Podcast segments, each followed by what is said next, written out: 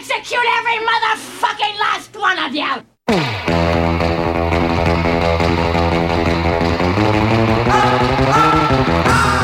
我跟你们说，北京是最后一站了，一定得选最好的黄金地段。雇法国设计师，见面会就得在最高档次的空间。雇万九五仓，电梯直接入户，户型最小也得三千平米，什么宽带啊、光缆啊、卫星啊，能接的全给它接上。楼上面有花园，楼里面还有游泳池，楼子里再站一英国管家，戴假发，特绅士那种。大秘密一进门，甭管有事儿没事儿，都得跟人家说 May I help you, sir？一口地道的英国伦敦腔，倍儿有面。什么玩意儿？什么地道？哪他妈伦敦腔呀？这不我说过了吗？ 哈哈，再来一遍，为什么要再来一遍？为什那么就呀是因为五周年见面会收官之战，北京二月十六号就在这周六啊！这么强行的吗？哈哈，错过等一年就别怪我没提醒啊，一般人我不告诉他。不在北京的大秘密可怎么办呢？哎，没来现场，不在北京的大秘密也没事儿啊。大内夜市已经恢复发货了，哎呦，两款大内蜜酿重装上线，哎呦，树莓酸和海盐口味儿，还没尝的赶紧去尝。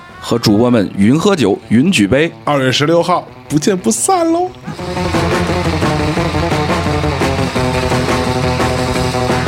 Every motherfucking last one of you!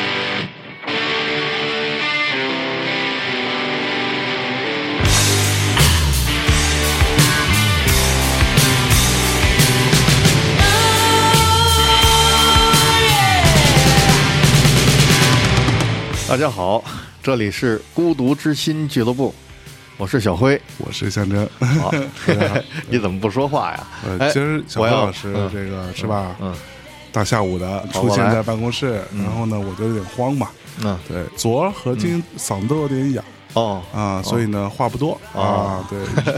那人怂话不多啊。 哦，这家伙，嗯，你刚才说的两点啊，一点是说我出现在呃办公室，嗯你有点慌，嗯啊，其实是他妈你给我找来的。 不是，最重要的是我不是迟到了。最重要的是说这个春节呀，啊咱们需要一些节目，哎啊，因为大家都放假了，嗯啊，可能。一个是有时间听，一个是这边还不见得有时间做，对啊可，不嘛所以呢，要多露出一些来，嗯对这也是为了大家过节能够哎、嗯能有的听，没错，哎，这点我考虑到了，所以呢，我就推开了一些事，我说那来一趟吧。这义不容 辞，对吧？嗯啊，好胸有成竹，但是没想到呢，来一趟呢，他给我弄来，给我框来，给我那个调过来。嗯其实他有另外一件事，哎哎，哎是要录这个大内的拜年的视频。哎嗯，所以呢，其实在这里也应该跟大家祝一下新春快乐。对，嗯算是因为可拜能拜个晚年吧对。，因为听到这个节目的时候，可能是春节过完了，对可能是哈，嗯嗯嗯，拜个年，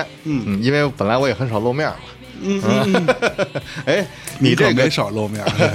是吗？嗯你你你你春春节回家吗？回啊，那那啊怎么怎么敢不回呢？但是好像看你情绪不高嘛。那人谁人家谁一回说家？，人家一说回家，应该还是挺期待的。现在而且都应该坐不住了，啊都应我该操只想回家了。而你好像是特别的需要说粘在这里似的。？就感觉特别丧是吧 我特别看你好像有点垂头丧气的有感点觉小孩子劲儿。 啊！你为什么以前呐，你啊你单身的时候啊，对吧？你回家其实挺开心的啊？为什么？啊，你那你回家你就当个宝吧，对吧？哟嗯然后每天划水，啊对吧？啥也不用干啊啊，混吃等死啊啊，然后而且春节有大段的时间呢，嗯哦那是可以读读书啊，什么听听音乐啊，就干点那种平时你想干没时间干的事儿。嗯，其实这些现在也可以啊。那现在很难了，你为什么你结婚了嘛，对吧？婚后那。嗯中国父母的大致的逻辑，对吧？啊，你没结婚的时候催你结婚，对吧？你一结婚之后催你生小孩，哦，嗯这样啊催生这个啊事，儿已经催了好几年了。你回头没法交代是吧没？法交代，啊就是哎每年都是那种在嗯饭桌上一一大家子人，你就是众矢之的啊。哦，真的对，。我跟米娅就是众矢之的。嗯然后呃，那个每位亲戚都会轮流说吗？对，就所有人就轮流说，真的然后永远都是那个每年都会说一个。每年 and every fucking day，不是每年每天，每天，哎呦，不孝有三，啊无后为大， 啊，就瞬间我就变成一个不忠不孝、 不忠不仁孝不义、不仁不义啊对，哎这个那种什么苟且之辈啊啊啊嗯结婚之后是非常累的，因为你。会有几个地方都要去啊，嗯嗯每年这事儿都得摆平嘛，嗯嗯，对吧这个好像以前咱们做过一期，好像是两年前，两年前嗯，对类似做过一期节目类似的节目，你就说过嗯说过这个非常非常痛苦要，挨家拜是吧？巡对演嗯啊巡演就跟巡演似的，比巡演还累啊，因为你巡演你不可能说我今天演明天又演，对吧？你就虽然说你去那不是演，但你得去，嗯，嗯对吧？你每天我操，你早上八点还没起，那这父母就已经急了，说赶啊紧嗯这太阳晒屁股了。我说太阳哪他妈晒屁股了？ 这太阳离屁股差着点距离呢，对，吧肯？定还会改变你的作息习改惯，嗯变作息，然后、然后大半夜的，你过个什么十一点、十二、点还没睡，就开始说你了。嗯，就永远就是父母还是把我们当小孩儿嘛。嗯嗯就觉得你怎么孩子那么不听话呢？可是你的确有被平常人的这些这些这些是啊日常习惯，对啊，嗯，嗯所以就你看，啊，听众们，嗯今天说要录这个节目，然后呢，我就来了。我一看时间不早了，嗯嗯，录不录啊？今天到底是我问他，结果他没消息，嗯，我估计他就没睡醒。可是呢，我一看时间已经三点了，他还还没睡醒。我竟醒然了，我早醒了那会儿。啊那你呢只是我没看到微信哦，啊。对，那都然后他，三点还没醒，然什么后人他，啊？嗯哎，对我觉得他没醒呢。然后他到了办公室的时候，已经是小五点了。 啊，就是这么一个状况啊是嗯我今，天大家可能对他，对他他，颓对他吧嗯平时这个样子啊，大家我这揭露一下，大家了解了解揭，他揭露就一是下他这就是个这么逼一个 人，对啊，就是上班，大家九点上班哈，嗯，厂矿企业可能得八点嗯八点半，是他应该是下午五点 上班， 我操， 实在不像话实。在不像话。嗯回家让嗯他爸好好说说他，对我爸，我靠，可狠了。 所以说，这个过春节真的是现在这个感觉啊，淡化了不少。嗯不像以前那个气氛那么浓了。嗯嗯嗯嗯，可能以前是因为物质贫乏吧，对啊，就是以前过春节是一个挺大的事儿。挺大的事儿。对，就像以前我们，我记得我小时候春节是要去赶庙会的，嗯，就是对，有庙会嗯有，庙会，就每个地方都有自己的庙会。其实那庙会，你说说白了，他那那那个卖那东西，平时真的买不到吗？嗯，也未见得。嗯，但是他就是庙会的时候，他就特别丰富嗯啊！你逛那一趟，什么都有，然后所很多很多人，嗯，然后就我印象中对于庙会的这种。这种记忆就是那种特别人特别多，然后特别冷，嗯然后都在露天嘛，嗯，然后大家都穿着大棉袄什么的，嗯然后去去逛去，然后这一路啊、其实最终你也没买什么东西，嗯，就是吃啊、喝啊，买点什么好玩的，就就特热闹。但是他有这个过程。对，嗯，其实啊，我告诉你，你那个那时候逛庙会，那时候很兴奋。其实那时候也并不是说你想吃喝嗯就那么容易的。第一，你没时间，不见得父母有时间带你去。哎 啊，你也不见得有时间专门去那个小吃店去吃那个。比对嗯如说我们北京有什么年糕，或者年是什么糕这个那个的啊。嗯但是呢，就是其实那时候也不见得就那么容易，经常能吃到。是但是有个庙会，它就一下子好多东西都能冒出来了。啊哎，对，有些东西能冒出来了，或者风车，或者是什么剪纸，嗯就是这些东西它冒出来对对对了对。你平时你可能是找不到这个的，哎也有道理但那个情况下，你可能就会觉得很热闹嗯啊。但后来呢，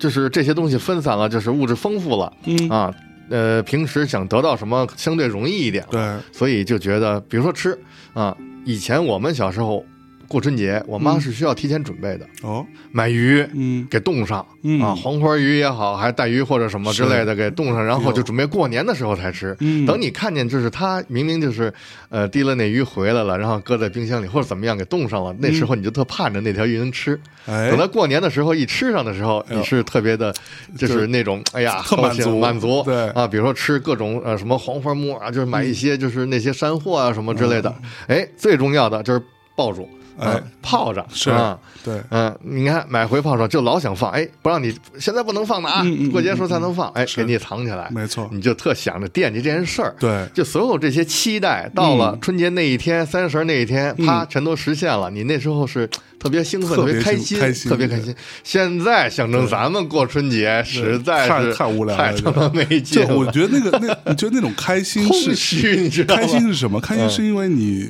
春节的那个那一两天嗯或者两三天，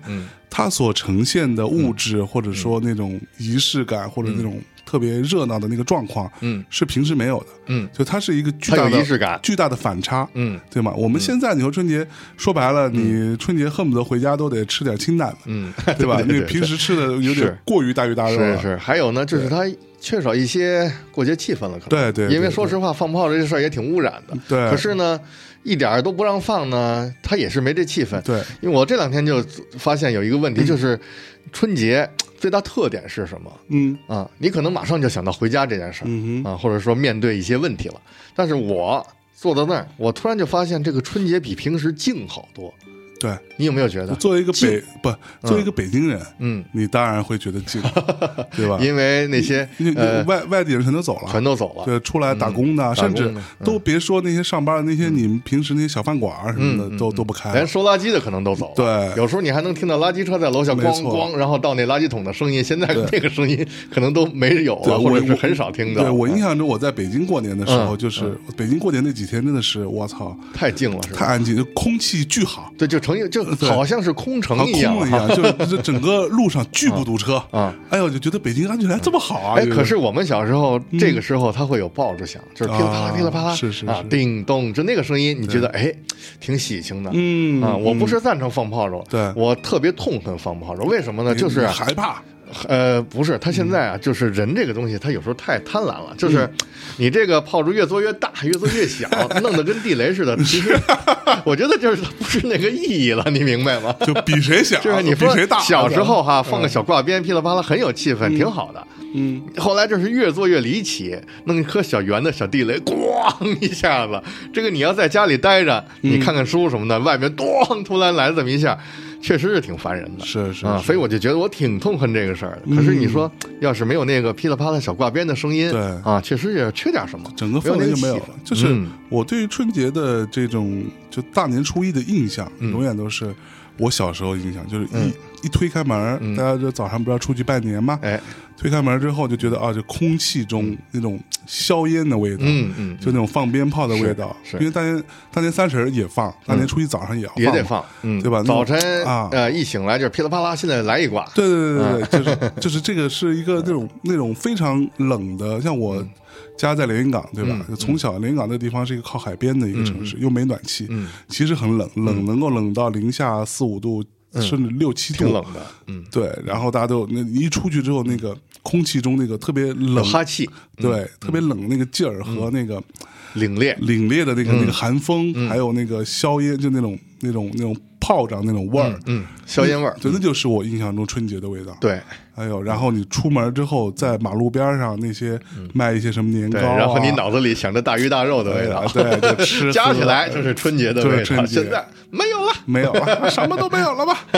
怎么聊起这个事儿来怎了么呢？了这个了呢？今天这个节目啊，还是孤独之心俱乐 部，对吧？不是说聊春节不不是 聊春节，也不是无聊世界正经事儿。嗯啊，为什么从这儿聊呢？嗯，是这样的，之前一直说啊，小辉老师怎么老不上节目啊什么嗯的，最近看了什么书啊？哎，还真看了。没少看书，嗯、但是呢，这本儿给我的印象特别深。嗯啊、为什么没老上节目？是因为他看不完啊、啊是你你老觉得这本书看不完，啊，是不是？厚吗、不是那么厚，但是呢，它字儿排的很密。嗯像这一本书，如果要是按正常排版，小三十二开的话，应该是能分比较厚的上下两册。啊哦，，但是呢，它给你就是排成一大本儿嗯那种的，嗯嗯嗯嗯你就老觉得看不完，因为还有一点就是说这本书的内容很密嗯，啊，几乎就是一两篇儿、两三篇儿就交代一件事儿，是就是一个见闻或者是讲究啊嗯啊嗯，嗯嗯嗯，哎，讲一件事儿，哎，我告诉你，象征这咖啡可是有讲究，这咖嗯啡是怎么回事？巴拉巴拉来一套，就是每篇都有这样的内容，很密集，哦所以呢，你就老觉得看不完。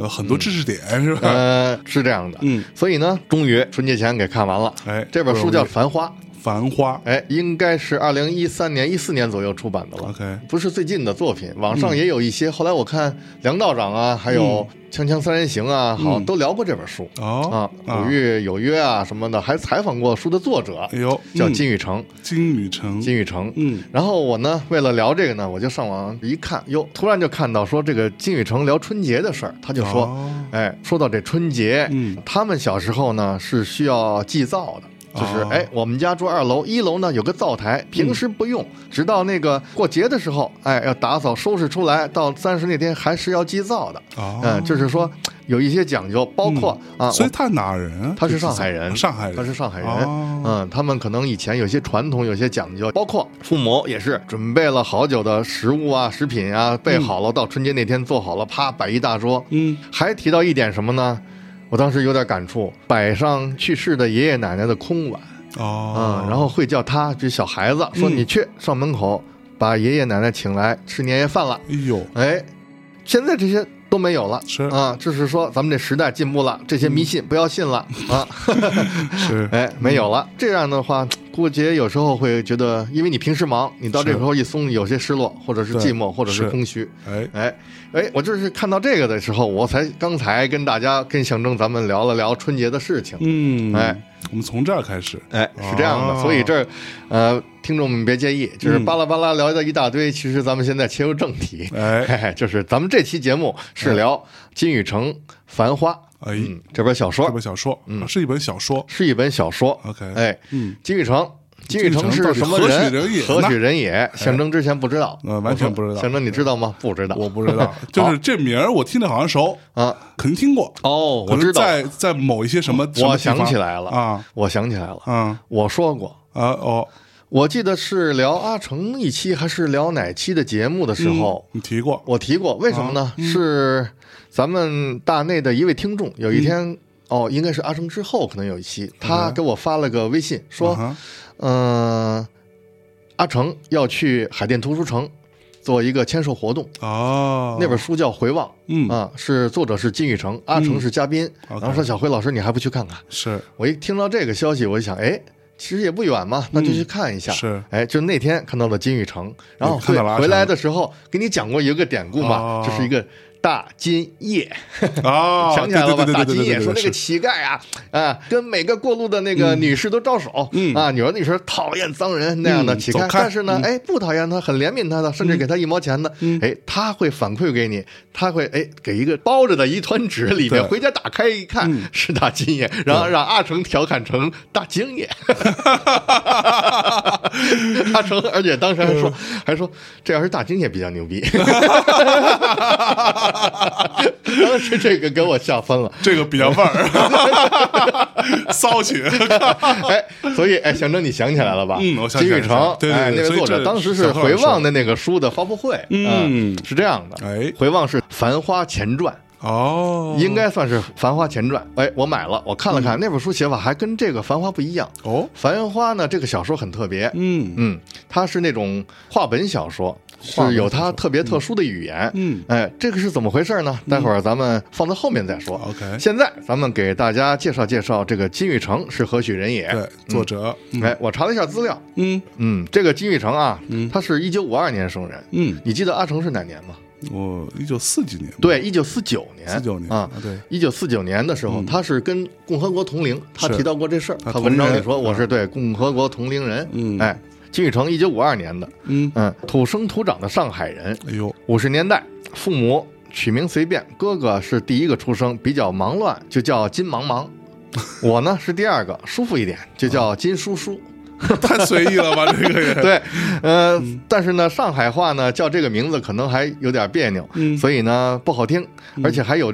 金叔叔在那个年代有点资本主义味道啊，啊资产阶级味道，所以呢就文革的时候呢一来就赶紧给改了，嗯改了什么呢？就是取自毛泽东诗词嗯啊，有一句诗。我记得应该是和郭沫若，和是就是唱和啊 OK，其中有一句叫“金侯奋起千钧棒，玉宇澄清万里埃”，尘埃的埃。啊哦，玉宇澄清，万里安，禹城，金禹城，嗯是这么回事，是他自己改的嘛？是他爸爸给他改的，哦，所以呢，早 啊干嘛去了？他这之 前我重视了，因嗯为而且还是因为就是文革来了的时候就不好那么随意了，啊对对对啊对对对，嗯万一牵连一下不好了。嗯，说到这牵连还真是，嗯就是呢，他不想牵连也得受牵连，嗯，因为他父母呢成分有问题，嗯他母亲是资本家大小姐，应该是，啊，嗯，他父亲呢更敏感，嗯解放前是地下党，嗯地下党他在日伪时期呢就被这个日本人给抓了， ，OK 就是属于逮捕了。当时算是破获了嘛，他们这个地下组织 OK，关了很多年。嗯到抗战前夕才托各种关系放出来，因为他父亲不是说主要的那个头目、主要领导人嘛，嗯是而且可能能够摘清楚一些嗯嗯啊嗯，跟这件事儿没有直接特别密切的关系，是属于那种边缘的啊。 OK，呃，可以托关系花钱，能够保卫就医，所以那时候出来，出来以后又到解放以后又出了问题，嗯因为你以前被抓过，这里头有出，这里头就有问题，或者是因为其他人的事件、政治事件，嗯又把你又给翻回来 OK 又得让你去写材料，又得给你关起来，让你就隔离，嗯让你去写材料，所以呢，那时候就受牵连。 OK，嗯，为什么要说这个呢？其实《繁花》里边有一些内容也是说来自于他的父母的经历，嗯嗯，也就是说，你看啊，这部书啊有三个人物，沪生、阿宝和小毛三个人物。嗯这三个人物，沪生是军人家庭，是嗯，阿宝呢是资产阶级家庭嗯啊、然后呢小毛是工人家庭，嗯所以这三种成分他都经历过，是他就把自己的这个事情，哎、给分开了，然后再重新拼合起来， OK，哎，是这样一个哦，这样一回事啊明白咱们又说到他的经历，文革的时候呢，嗯他和他的哥哥就都被发配到那个呃黑龙江啊嫩江农场，哎呦就那时候上山下乡，就是对大家都得去，是。就是你不去不行。嗯，啊就关于这些经历，你们可以看，嗯如果都看过最近很多电视剧啊，关于盗墓的啊是对吗吧？对，啊然后以及啊也有啊也有啊，就是那些盗墓很多事情都是发生在呃，那个啊文知革时青期是吗？对，是知青吗？对，哦就那些知青到了那种穷所谓的穷乡僻壤，当哦当年啊，哦哦哦嗯啊，现现在黑龙江也是大城市，对吧？挺厉害的。那当年发配到北大那个荒地那方是去嗯，对嗯，然后很就这个会碰到很多这种墓穴啊哦哦，然后一些奇异的事情，嗯哼对，是其这实样都在那儿写的，对，嗯，所以呢，当时他就说也是不想去，又想尽各种办法，嗯就是比如说你要有病你就可以不去啊对想尽各种办 法，然后上医院开证嗯明，但是呢，呃，没病就是没病啊，也装不了病，是所以就都发配到 这个，咱最们后现在最后说还是去了。对，还是去了。所以说，咱们说发配其实是事后说，但当时是响应号召，嗯对打起精神来，热火朝天的，一定是要大对啊干一番革命事业。那种，对，向贫下中农学习嘛，嗯哎啊，广阔天地大有大有可作为哎，大有作为大有作为。哎，你说说这些是不是咱们的听众会非常的陌生啊？我觉不得会也是吧不不会，就是很多影视作品也在描写这一段经历嘛。嗯，嗯但是不感兴趣可能。对，也也未见。其实你知道，在我看来啊，就文革那个期间的那些人和事的经历是非常，嗯，非常值得写的，或者非常值得，就是很有戏剧性。嗯，是就是一个那种城市里的一个青年，而且是一个有文化的，嗯，啊，读过书的，嗯，突然给你拉到一个，等于说把你的时空突然转换到一个你学那东西都没用，嗯，嗯对吧？你你到这儿来就得去下地干活，什么还要挣工分儿，时空转换啊了，，就对，是是是这么一个事所以儿，会感到很辛苦，对，就是它整个是一个巨大的反差，感到很辛苦。啊对是呃，金宇成也提到过，说，哎，你们这些城里人真是有意思啊。嗯说我们没觉得呀，我们这些村里人，我们觉得每天起来就是种地，然后就对啊是这些事儿干来是干去的，我们觉得其实这没有什么，不像你们一说，哎呦，插队好辛苦啊，什么对那么辛苦，哪哪那么辛苦有啊是吧嗯对啊，他就说说其实不一样，是因为你你没有经历过这个，你是习惯，比如说你每天种地，你是习惯。他每天上班，他是习惯，对，但是你让这个人，嗯他念书的或者是什么城里的这个状况一下子切换到这个城这个农村去的话，是他就会觉得非常辛苦。嗯，没错，而且这些都是年轻人，嗯，的荷尔蒙很、很旺盛，嗯，在当地可能发生很多奇奇怪怪的事情，对就这些事情是是很有意思。之前那个什么嗯是非常有戏剧性。那些电视剧什么《渴望》是讲这个渴望应该有这个程有度，这个部分嘛，对吧？就是这什么种激情燃烧岁月就等等吧。啊对对对对对对对对有一些对，没错，因嗯为我最近不是在，因为我爸妈其实不太会用什么互联网啊，嗯就是他们会上网，嗯但是不太会在网上看看视频什么的。嗯然后他就给我开了一单子，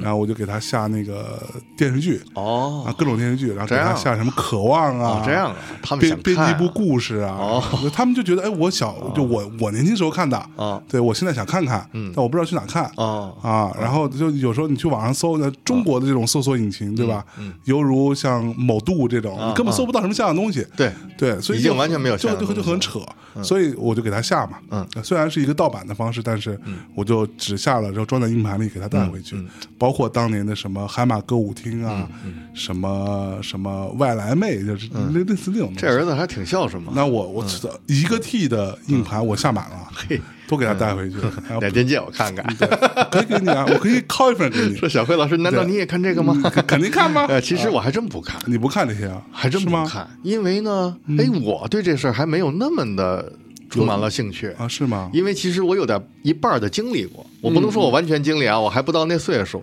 但实际上好多就是尾声一些东西我都经历过，啊嗯所以我对那个不稀奇，就是我可能没有那个特别想强烈的了解那种生活的欲望，啊啊但是呢就我我对那个是非常感兴趣的。真的就我、啊我以前看那个什么，啊呃，什么就是就是那个谁叶金岛那个什么啊，叶。京对，呃，那个羽凡演那个是羽吗凡演那个啊对羽我凡白百合演那对个，对对对对，呃，就因与为那青个春戏有关的日子对，与青春有关的日子，我、嗯我就特别喜欢。哦，这样虽虽然说拍的特别糙，哦 是对，但是我啊对挺那段糙的经历，我嗯就觉得就是很就很着迷。啊，我觉得那代人，我觉得他们整个这个状我态没有想到，哎这个我真没想到，因为我觉得就是你们一提那个文革，或者是一提那个年月啊，嗯就是比如说绿军装、板绿茶蓝，我们说你看，因为我太熟悉了，我就穿板绿茶蓝啊，你穿穿过，我穿呀、我不是穿过，我一直到初三我都穿。有我觉得到自己初三特的时候有样儿是吧？那时候也没别的样，那时候你也没有太多别的什么衣服能穿，啊嗯嗯所以是呢，我就我就我我就没想到你对那个感兴 趣，特别感兴趣。嘿，那以后我好好给你讲讲。给 我对给大家听众一起讲啊讲，是吗给大家讲讲，我觉哎得我那觉个得真的可能有特别点无聊牛哦不不很有趣。 是吗？呃，你说这些，嗯你感兴趣的，其实《繁花》这部书里有很大的篇幅都有写这在方描面的写这内个容。哦，繁花》是分两条线，嗯，一条线是从五十年代末六十年代初开始往后叙述，嗯经历到文革，整个 OK 嗯有文革这一块，一直写到七十年代末八十年代初。是另一条线从八十年代初开始写，嗯写到九十年代 OK 啊，几乎是写到两千年，就是这样的一个啊情况。是啊，它两条线是并行吗？是并行的，在嗯一本书里头，比如说第一章它是写文革，嗯哦第二章写现在，就是双数， OK 双数是写现在，嗯嗯啊嗯当下或者是从八十年代以后，呃单数是写以前。啊，是这样的，那是它是有很大的，几乎是一半的内容写的都是呃六十年代和七十年代，嗯那你应该看看，你要感兴趣，你应该看看。是嗯，金宇澄，嗯被又说发配这个词儿啊，对对对哼， 其实就是发配，是啊，被发配到农场、嗯干什么呢？闲时打杂、盖房子、装窑、砌火炕、磨豆腐、做粉条啊，就是这些打杂。哎嗯，从十六岁到二十四岁，在嫩江度过了自己的黄金时代，嗯啊，几乎是八年。对，嗯，他排遣寂寞呢是靠什么？靠读书，啊靠写信。嗯啊，他跟人家通信，然后交流读书的感受啊，嗯交流有些心得。哎，其中他写信的时候，他交代有一件事，就是他有时候会画点图，比如说，哎，你是在上海，嗯我跟你讲，哎，我们在这儿怎么修锄头，或者是怎么割麦子什么那些的。啊啊，我跟你光用字儿来写，可能有时候觉得好像你还不够不是明白对啊对，对不够对清楚，没有那我画面感我给你画个图，哎哎，这个锄头是这样的，然后安个把儿，然后怎么怎么样，哎，他会配插图啊，哎，是这样。结果呢，在这个《繁花》里边，嗯也有他大量的插图，哟，哎，还挺有趣的画的，是是啊是，包括一些地图，这个地图简直太好了。哎，比如说，谈到书中的人物啊，象征在哪儿啊，倪兵在哪儿啊，他们在一起玩儿在哪儿。嗯对啊，那个地方经常在一起见面的那个地儿在哪儿？啊谁的家在哪儿？通过哪条路？啊，嗯，老上海，有这，是当年老上海的一个地图。嗯，他都给画出来他了，都给画出来。嗯，就是书中提到的一些地儿嗯嗯啊，裁缝店啊，理发店哎，啊，我说的这个雕塑啊，嗯毛主席像在哪哎儿？就是他都写的，就是标画的很清楚。是是啊，这样是的话容易让人家理解一本虚构的小说。有了这个，你就觉得好像是真实的了嗯啊，就是说，呃，虚构和真实相互交错，嗯嗯嗯，嗯，厉害了。挺厉害，挺厉害的，就嗯你想那个年月又没有手机，嗯又没有相机，嗯对吧？就一般人是没有相机的、嗯嗯啊，然后你拿什么来？嗯除了画，嗯对你没有别的办法。对啊，对啊，你你现在可以说啊，发个微信，拍张照片对，发微信，你看就这样啊，我拍个视频给你都行。 对对对对我对，那时候可能就是拿笔啊画两下，嗯，所以说看到金宇澄还办一些什么画展，嗯啊，那我就觉得很自然，无非就是他这些插图，是，嗯。接着说，他是七七年病退啊，嗯病退从呃北边儿跑回来，回到上海。哎，回到上海以后呢，就是被分配到里弄，就是咱们的胡同，对分配到里弄的钟表零件厂上班，嗯去去那个打工啊 OK 啊，做临时工。嗯嗯，然后呢，又调到了那个，因为他爱好文艺嘛，又去了这个沪西工人文化宫，嗯啊，业余从事写作，写了几本小说，然后获了当年的一些嗯奖，比如说，呃，萌芽小说奖啊，哦啊，什么上海文学小说奖啊，嗯，结果就是因为这个。对，崭露头角，嗯八八年，因为他一篇文章获得上海文学小说奖，就调到了上海文学编辑部做编辑。嗯这样一下子从八八年一直就是做到现在，哦他现在也是在上海文学编辑部。 ，OK，上嗯海文学编辑部是个什么机构啊？鲁豫有约，嗯采访金宇澄先生，然后去的他这个工作单位嗯，是一个小洋房，嗯非常好看。哎呦他应该是你要说什么单位，应该是市级或者是什么啊，什么那种文化机构吧，是是是，上海是，市什么文上海文学嘛 OK 人市级文化嗯属于文化部属下的嗯啊嗯嗯，，那个个文联的是还是什么有可啊？能，嗯在一个小花园里，那个是一个火柴大王的一个别墅，说那个别墅是当时他送给自己夫人四十岁的礼物哎呦啊，喂哎一个别墅，那是解放前，他是火柴大王巨趁。啊嗯，送给他一个花园做礼物哎呦，那个花园非常讲究。嗯，鲁豫被这个金老师领着走进的这个花园里，嗯然后看到花园中间有水池、有雕塑，就这个就是嗯小天使这些啊那个还喷水的这种雕 像是是是啊，然后说哎呀，这个小雕像怎么会有呢？就是这文革经历文革，这按理说都被砸碎了呀是。啊，嗯，金宇澄说，当时一个呃老花匠嗯啊，把它给埋起来了，哦，所以后来才存留下来。嗯啊，包括领进房、楼梯，非常漂亮。你看上海它会有这样的建筑，嗯，日本它也会有一些就是比较西洋式的这种建筑，对，咱们好像北京少一点啊。北京啊少一点，对嗯，，这只有东郊民巷这种的可能有，天津多一点，天就津是还有像什么青岛，哎这多种，地这这种方老房子非常美，是是，所以是他们这个编辑部就是在这个这个地方，嗯嗯啊嗯同时还有像什么收获杂志啊，啊，对，都是在那里，嗯就是他们嗯都是在一个楼里头，哦，是这样一个情况，是嗯。厉害了，所以他就是作为一个文学编辑，每天就是改稿子、啊、看稿子、审稿子嗯这些的嗯，嗯嗯就是做编辑了，踏踏实实的、老老实实的，那给别人做嫁衣哎是是这样的。啊，那么怎么说？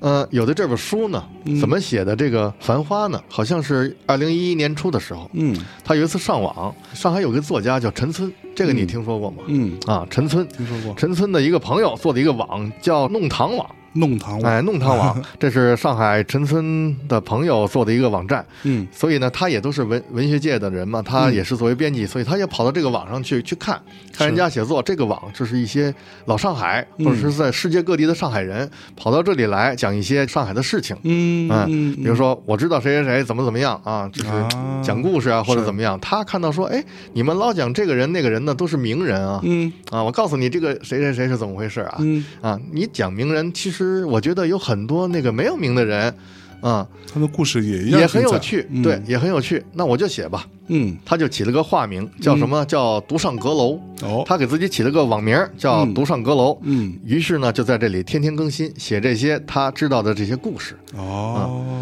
他为什么之前不能写呢？就是因为你看，你自己又是一个作家了嗯啊，对然后呢，又作为文学编辑，每天看着各种各样的稿子， 嗯你呢就是会有一种职业毛病了。嗯就是比如说编辑呢这一块，那就是挑剔审稿嘛，对，啊，错别字是一方面，嗯那就是说这段的你这个思想、这个倾向什么之类的，就是可能作为编辑都要注意这些问题，是嗯是有些问题是不是会出毛病，有些问题是不是怎么样，然后或者是你这一段不通顺，或者是这一段跟离题太远，或者他得给你想这些，嗯他长期从事这个，自己可能就写不了了，哦，你明白吗？哦这是自己一写。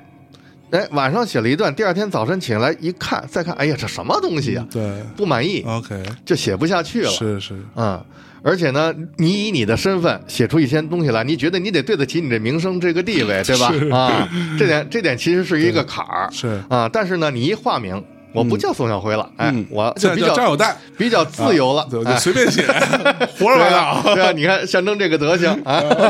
哎，我呢，我那个实名啊嗯啊，我那个比如说象征这个德行怎么怎么样，我就不好写嘛，对吧？就是嘛。 如果我要是个网友的话， 哎呀我想征这词，我 就可以这这随意，逼 对吧？是是哎是，其实他一这样就开了闸，哦，一帮人宗着他，成天这些网友老嗯问说：“爷叔，爷叔，呃，那后来呢？后来怎么样亚啊索？”嗯啊，也说啊，你知道这个词啊？那对对对嗯哎，，我才知道爷叔原来是指我们中年人的意思，是吗？对就是你给我讲讲这个就是词。大概就是类似于比较牛逼的大爷吧，你这么理解？哦，爷，也对，也嗯哦，对有有有这一层，对对有对，有这么一就层，叫嗯亚索，就是嗯亚索大概是上海话里边。就我虽然不是那么懂啊嗯，但我这个我听人说过嗯，类似于其实是一种尊称，就是哦就类似于老炮儿哦啊，这样就是就的。是你丫懂多哦，你你丫牛逼。那对老对卵呢？老卵就是特别牛逼， 就是老牛逼啊那了。老 克拉呢？嗯老克拉就是指那种老装逼。啊，就是那种就就什么都特别讲究 哦嗯啊，这咖啡啊，你不能这么冲啊，这个杯子不对， 对啊，那就是老老克拉，嗯啊老克拉哦嗯这样的嗯老克拉其实就是事儿逼嘛，象征你这个老克拉， 象征你这个小克 拉。对你这个老卵， 对对对对对对嗯对，说到哪了？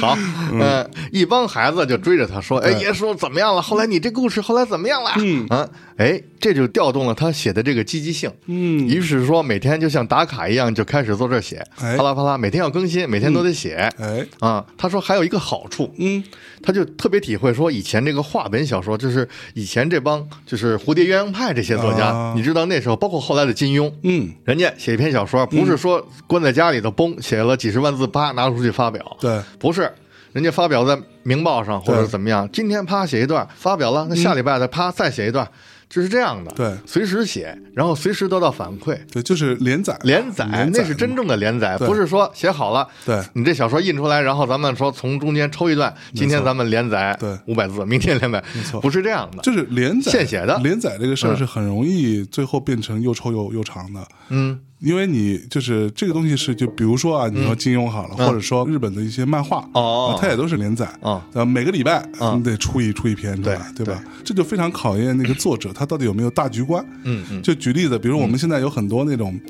所谓的网络小说那种那那那种东西，那当然网络小说里面也有很多很厉害的，嗯，但有一些就你觉得我操，就是真的是他妈的为了写而写，嗯，对，原因就是因为他没有大局观，他没有规划好，嗯，哎很多牛逼的作品也是连载出来的，但是他在连载过程当中，他慢慢的埋各种伏笔，嗯他知道自己我之后要怎么怎么走，对他不是想要哪算哪，嗯啊，对这个很重要，而且如果一个作家可能他要是一开始写好多事儿之后就开始像水龙头一样往外流，嗯对。对对对对对，但是如果你这人没有才华，对才思枯竭的话，你往后就容易变成又臭又长。那可不嘛啊，那就得硬着头皮写了。对啊，所以这连载这事儿就督促了金宇澄，嗯，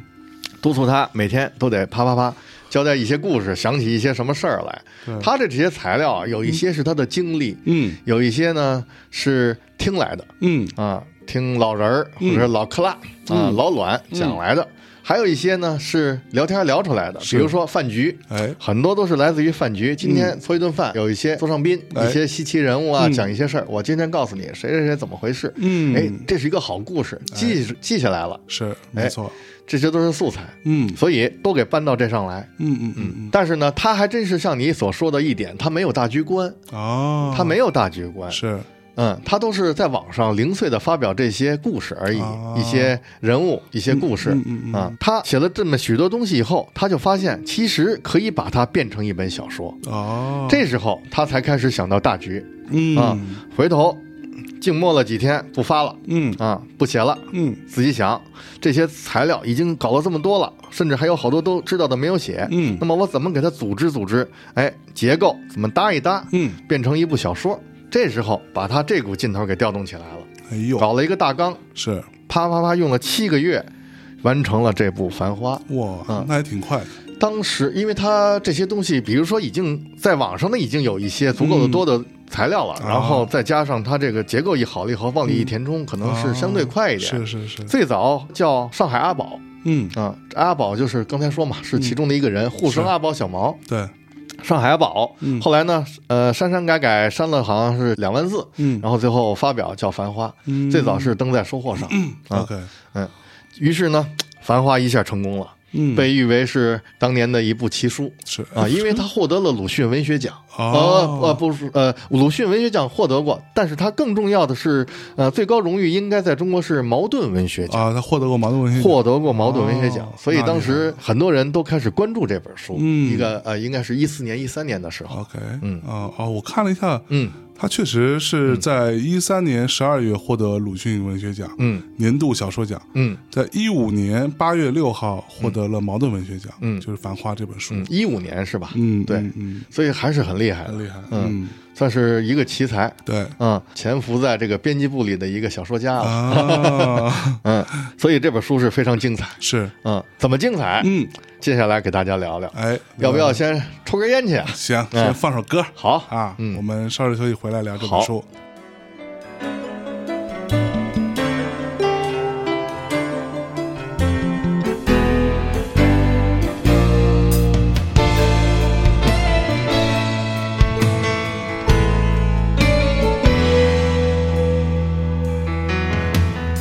白い木枯らしに今街は色あせて暮れ残る月日を数えて家路急ぐ人並み愛する者たちが心を温めてくれたなら吹きすさぶ北風も寒くはないさ鳥は翼を泳がせるあなたは心にタコ糸をつけて空へ舞い上がれ一緒に寄せくる風の波に乗って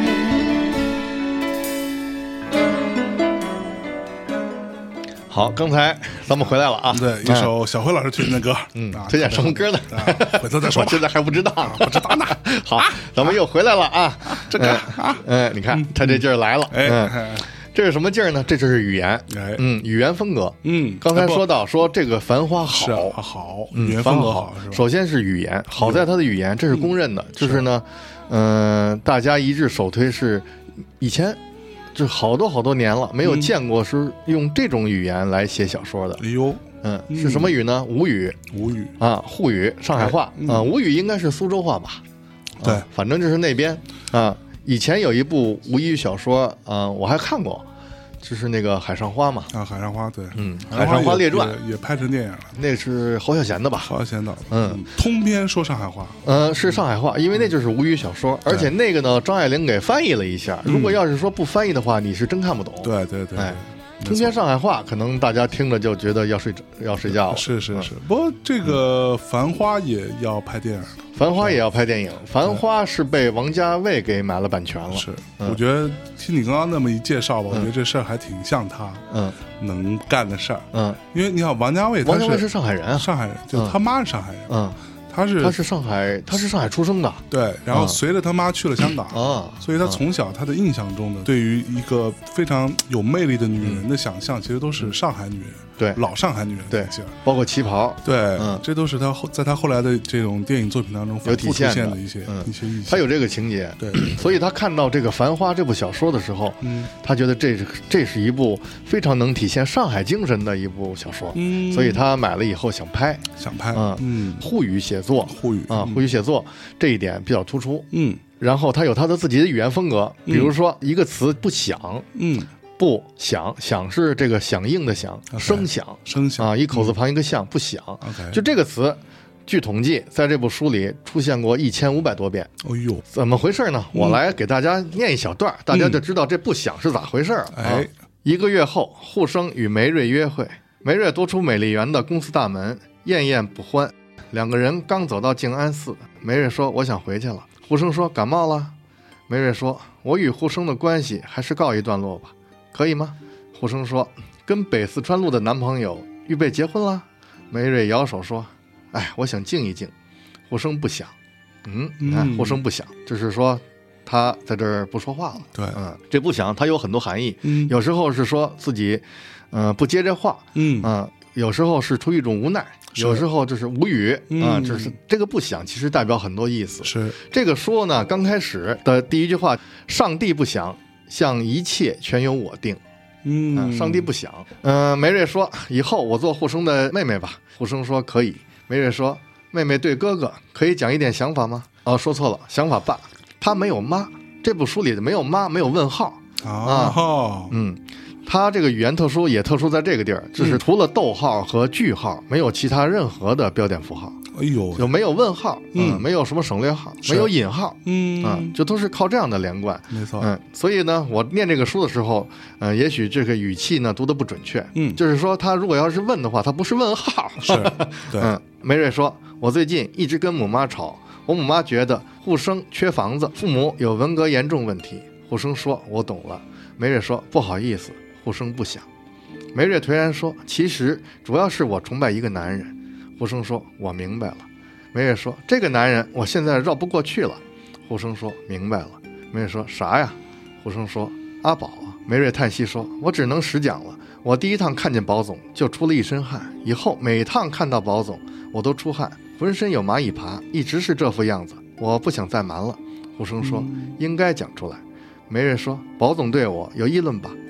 胡生说：“如果有，我会讲的。”梅瑞说：“宝总根本不注意我，一直不睬我。”胡生说：“宝总忙，只做外贸。”梅瑞说：“宝总以前谈过几个女朋友呢？”胡生说：“一言难尽。”梅瑞说：“为啥分手的？”胡生说：“我不了解。”梅瑞说：“我已经想好了，我要跟定宝总，毫无办法了。我实在崇拜的太深了。”胡生说：“生意上面真可以学到不少门槛。”梅瑞说：“宝总以前女朋友为啥分手的？”胡生不想。梅瑞说：“是宝总提出分手的，还是？”胡生摇头说：“这个嘛。”梅瑞说：“宝总对我如果有了想法，胡生要告诉我。”胡生说：“一定。”梅瑞怅然说：“我现在只想晓得宝总的心思。”梅瑞讲到此地，落了两滴眼泪。嗯哎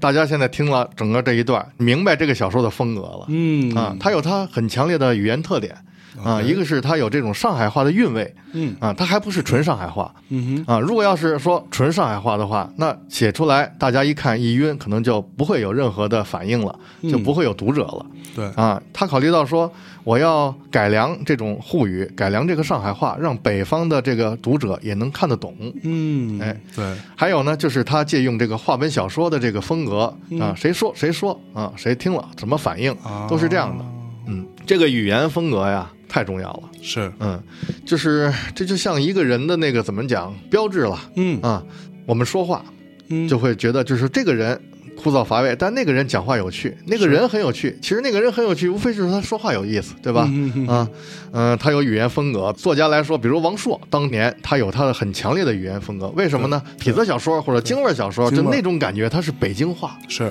啊，那个当时之前没有人那么写小说，嗯嗯从王朔开始，特别口语化，特别北京化，是用那样的方法写，那就是不同于其他任何作家。没错这样的话，他出来了，哦嗯包括他用这样的语言表达这样的内容，嗯啊嗯，北京的一些大院儿的啊或者是什么那些内容，没嗯错，这是很鲜明的。那你说，咱们说阿成，阿成他也是很有很明显的语言风格，嗯是张爱玲有张爱玲的风格，对嗯这是一定的，啊，语咱言风们格最重要了哎特别重要，嗯嗯，比如说咱们身边的人，嗯啊，那个小韩小韩，嗯他的语言风格是什么呀？你给学一个。小韩就是哎呀嗯嗯首妈先得呀声音高，他的声音频率好像高。 对我最近吧，总觉得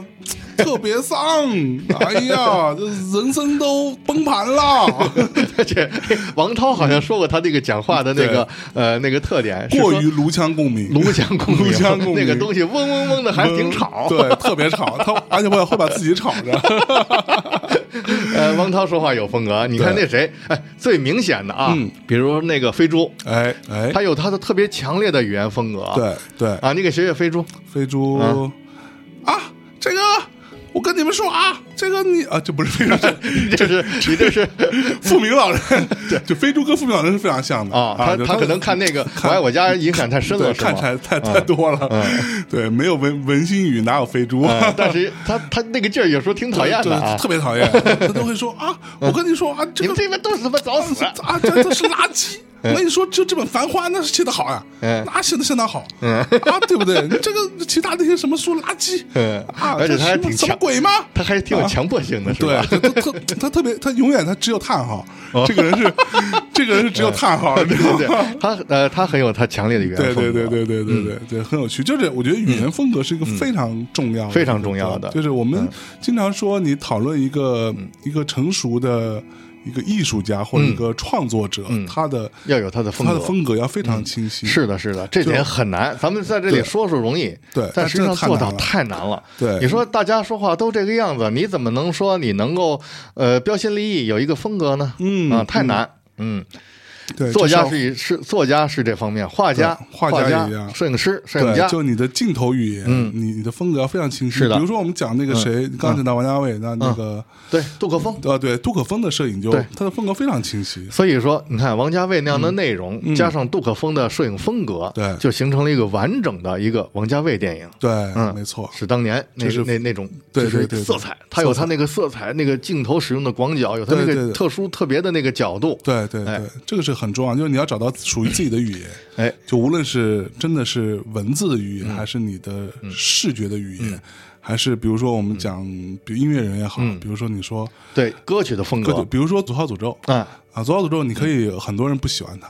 但有很多人很喜欢他，就他就找到了自己的语言，它有它嗯有，嗯他的那个唱法，他的那个发声的方式，有的人一听就受不了，对，但有人就特别喜欢，有的人就会特别喜对欢，嗯这就是你要找到那个他东的那西个咬字，甚至你知道有人说他唱歌走调的他唱歌是走调啊，但是对他那个走调，你知道他牛逼在哪儿吗？啊就是我听有人给我讲过，就是说，因为我是听不了他那歌的嗯啊哈啊，但是有人讲啊，说哎，他那个走调，他能每次都那么唱。你走一个试试，嗯对啊，你走的是你你你不能说每次都那么唱对，你走你回不 来了，哎，但是他能对每次都那样唱，比如说我这一首歌，我每次演唱会或者是怎么样的时候，一定是那个调，他一嗯定对是那还是那样的走调没错，啊。那那个就证明是风格，不是说是随机的那种走，走的是是找不是到。对对啊对对不过你举这例子好像有点极端， 嗯，对，但你看汪峰他有他的汪峰有格，风他格语就是他那个声音啊声线有他的风格。没错，啊，包括咱们上次说的，呃，皇 Queen 啊后啊皇后对 f r e d d y Freddie 那个他有他的这个风格，谁也做不到他那个声音，嗯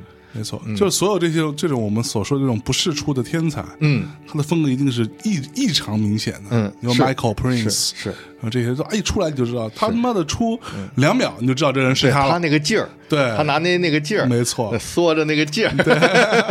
温柔的劲儿，哎呀， 对，这个特别重要，嗯，是的。我就比较发愁，你说这个嗯图片怎么能建立你的清晰的风格？真的是太难了，嗯很难，嗯对因为图片这个事情所能探讨的一些风格，很多人都已经用过了，嗯，对，就真的很难你独创出一个风格出来，很难，因为你看图片，你反映这个呃这个景儿或者是这个人啊、你拍来拍去呢，其实差不多大家都是都是这样，这只是呃分级别的嗯啊。你看拿手机拍的或者是不会摄影的人拍出是一个样，大体上都是那个样。对摄影师拍出来可能大体上就是他那个嗯摄影师的那个样子啊、但是说你能做到跟别人不一样，那个确实太难了。是，嗯，没错，嗯，所以嗯哎哎呀，咱查一下，嗯我是想跟你现在了解一下，哎嗯。我要说到摄影风格，你马上就能想到谁呢？我马上能想到谁？我能想到那个谁啊？啊那个啊，那个摄影师叫什么来着？就是 U two 那个摄影师。哦，安嗯东·考宾，对对对对，嗯我马上想到他，呃，为什么？就是他的风格非常非常明嗯显，非常明显，是？吧？比如说呢，什么样啊？他的就是风格呃，黑白粗颗粒，富克力，然后整个人物的状态他抓的非常的，就他属于一种就他嗯戏剧化，有点嗯对，，就非常戏剧化，而且他的那个每个人物都是那种怎么说，就看起来有点脏脏的，嗯，但是那个劲儿都特别足，嗯然后他会摆出一些不太日常的一些姿态，嗯出来，对，就是说，呃，那个画面不平淡，对，啊就一看比较就特觉殊得非常有冲击力，嗯就我一想到摄影就对想到比他度的比较风格强，没是错的，没是的错没，错，嗯嗯然后你要说别人《春光乍泄》是我非常喜欢的一部电影，嗯对我看过很多很多遍，然后我也看了很多他们那种剧照集，嗯嗯嗯，就是即使拍的是一些王家卫很日在常的指导他们的那些、嗯嗯那些算算是花絮照片吧、嗯很日常的工作照片。嗯都是那个劲儿，而且已经到了那种，但凡我现在看到那种嗯画面呈现那样的一个色彩的调性的，我就想到，嗯你还肯定是抄中国大写的，哎，那这个可以，你给飞猪提个建议啊，嗯让他在他那个软件上，那个那个相机那个软件，啊啊啊可以是做是一个呃杜可风软件，杜可风软件做是吧做一个滤镜，啊那个杜可很早风滤镜，很早之前我就跟他讨论哦过你这跟件事情，他说过是吧嗯嗯说过这件事情。然后他怎他么说他当时也问了一样的问题，你觉得哪个摄影师？哦，我也跟他讨论过。然后我们其实当时还试了试，哦，然后其实是主要原因是因为在手机嗯，的摄影这件事情上很难达到。为什么？简单说啊，因为你用胶片拍，嗯，然后你能厚啊你能你能呈颜现色出来那个东西，因为里边你的你的信息量足够大。嗯，你用手机拍，你也可以大致调成那样。嗯，它调成那样就跟一般的 Lomo 的那个质感哦就没有太大接近了差别，没有差别了。对，它完全达不到那个，就说啊，飞猪说法说那嗯个影像的宽度不够哦。他说那个那个那个意思 啊，具体我影就像不知道宽。度嗯对，那但是你说你如果是用很好的单反嗯拍的，它可以调成那样。嗯，它可能是指那感光度的宽度吧。呃，有可能，他说它宽度不够，是的，就会有一种画虎不成反类猫的那个劲儿，嗯嗯嗯所以它是调成那种蓝蓝的、红红的嗯那就个，就感觉是呃，像是那种粗制滥造的东西了哦对，哈就它永远达不到那个那嗯不好个做效果，对。而且你要知道，那东西它不是随便拍的，嗯，就不是说你随便拿手机拍一张，加个滤镜就能变成那样，它的构图要很讲究才会出现那个效果。嗯哦，那他这就是说，你要是用这个杜可风滤镜，你拍不出杜可风那个角度，对拍不出那个个角度劲儿来，你对啊也白搭啊。所对以他就也不能变成杜可风。对啊，他说你想想，你说中央大线那个那个最著名的那张电影海报，它有大片的天空，嗯，它那个天空跟那个阳台上面那个那个劲儿，那个之间的比那例个色关系彩，嗯，那个色彩那道啊，你才有那个我操牛逼，对吧？你没有这个，你对就你调说成你这样没对意义你调成这样没用，没用嗯。嗯对我觉得有道理。对，这就是一个说那个风格明显，啊嗯嗯这风格明显很重要。这个呃，金宇澄就找到了这个，因为你知道吗？嗯他是做做呃，他是做编辑的，是他就说啊，说我成天见见到的各种稿子嗯太多了，是我知道，一直一直做到后来，我就知道，其实你什么东西有人写过，什么东西没人写过，嗯用什么样的方法写，嗯用什么样的语言写，是没有人做过。哎，他其实通过这个工作，他理清楚这一点了哎啊，所以嗯说他的这个编辑工作反而倒给他帮了一个大忙。哎哎，哦，他就从这种从他接触这些作家，他说作家他们只看名著，嗯我只看稿子，哎啊，我哎所以成天啊嗯他跟那个谁，跟王朔也有点像。啊，因为王朔之前不是也是在嗯编辑部里做做编辑的嘛，我还真不知道。他好像做过一段时间编是辑吗啊，对嗯，他呃，所以他也应该是看了大量的稿子，啊哦，，对，而哎而且你看他们俩的状态，一个是北京话嗯，一个上海话，嗯，啊就这样的一种就特别鲜明的对啊语言特色的地方，对啊，王朔呢，其实你看他用呃北京话写作，他嗯出来了。那么这个今天这个金宇澄，他用上海话写作，他出来了。嗯对就是哎，我就特别能够说期待能有一位作家。能用这个广东话啊、啊用粤语写出、嗯呃一部，就是说我们北方人或者是其他上海人也能读懂的一个粤语风的一个小说，哎那就这厉个害其实挺有意思的。是是是啊是，这这儿提醒咱们这个大内听众有没有在这个广东的粤语啊哎对广东的听众们啊，你们要有志于写作，要致力于这件事儿，其实对是一个捷径。哎，对，可以试试 啊、可以对试对试对。刚才读的这一段，嗯语言风格刚才说啊，呼声不响，啊，象征不响，哎啊嗯对 呃，我不能不响， 嗯你不能不我响不响，大家就就就没得颓听了， 对，贺鱼可以不想， 贺鱼不响，贺鱼经常贺鱼不响再次 不响，呃，贺鱼永远不想， 呃，你可以走了，贺鱼不响。嗯小韩太想了，对， 小韩是太响， 小韩太响，象征不响。 嗯，这呃，他找到一种呃语言风格，然后你看他刚才就说、他这些逗号、句号、逗号、句号，嗯，互生说啊、然后谁 Mary 说都是用这个来连接。 OK，他没有说探讨说，护生这时候心里在想这件事儿如何如何，他没有，啊他没有整部这个描书写里头没有没有任何心理描写，嗯嗯嗯因为他说就是说我活到快六十岁了，你在一个人在想什么，其实我并不能完全看透，嗯嗯，那么我为什么说我要写小说，我来加那么多心理活动呢？就是我来强加于这个角色的很多心理活动呢？嗯嗯啊，那我就把这些对话摆出来，是，然后由你读者去理解，嗯，读者呢都不傻，现在的读者。见识那么多，嗯，我说什么，你们大概能从中体现，就是体会出这层意思来，根本就不需要说，嗯、我把这个东西写的明明白白，嗯，哎，有道理，嗯，是这样的，是，就这种写嗯作也是一个很有趣。就我随着我年纪越来越大哈，嗯我读书其实我不太喜欢看那种。就是那种心理描写特别多的，嗯嗯嗯或者当然举例子啊，有的时候你看一些、呃一些那种所谓的闲书啊，嗯比如什么侦探小说这种、啊，它可能会有一些心理描写，那我觉得那个是必要的，嗯，对他可能去拆解一下这个、他为什么犯这个罪、啊，诸如此类，但尤尤其是到最后嗯东结野圭吾啊， 对，尤其是到最后揭揭露谜底的时候，嗯对吧？那你肯定要讲一讲，我操，我为什么要做这个恶，嗯对吧？但是其他那些书，我其实是更喜更喜欢看的是一些，就文字特别怎么说收敛的，就这样的一些一些东西，是什么就是什么，嗯哎，就戏别那么多，嗯，对，你是靠你整个这个故事结构，嗯，来塑造人物，嗯然后你的人物的动机都很合理，嗯，所以他说这些话，你都可以自然而然嗯对你都可以揣测得到他当时对说的是是一个什么样的是态度，而且你是一样，你是这种揣测，他是那种揣测，各想各的，其实也蛮好，也蛮好的啊，不要说给他规定出来。对对对，就是所以嗯嗯这个也就是啊，象征，也就是说咱们节目做的少哎，啊，嗯，为什么呢？比如说咱们讲一些体会，读一本书，嗯讲一些体会。那如果我要是说分析过多，咱们讲这本书给它解剖，给它分析啊嗯对，拆开来，这样的话其实蛮没有意思的，那 是是不是吧啊？所以没意 说思的啦，所以说，哎呀，很很难，就是说拿到一本书，咱们来这样做。有时候说，哎呀，小辉老师，你这个读书节目还挺好的，那怎么老不来啊呀？有时候其实难。嗯对啊，比如说有一次象征找我来说，咱们聊聊托尼·布谷吧。嗯啊，你分析一下、拆解一下这个托尼·布谷是怎么回事嘛？嗯这个其实我就很很为难，我就觉得其实他写出来就这样，嗯你就这样就好了。呃，这个是我看我现在递给小艾老师这本是，嗯德国的一个听众，嗯，从德国买了一个托尼普古的一个算是一个什么，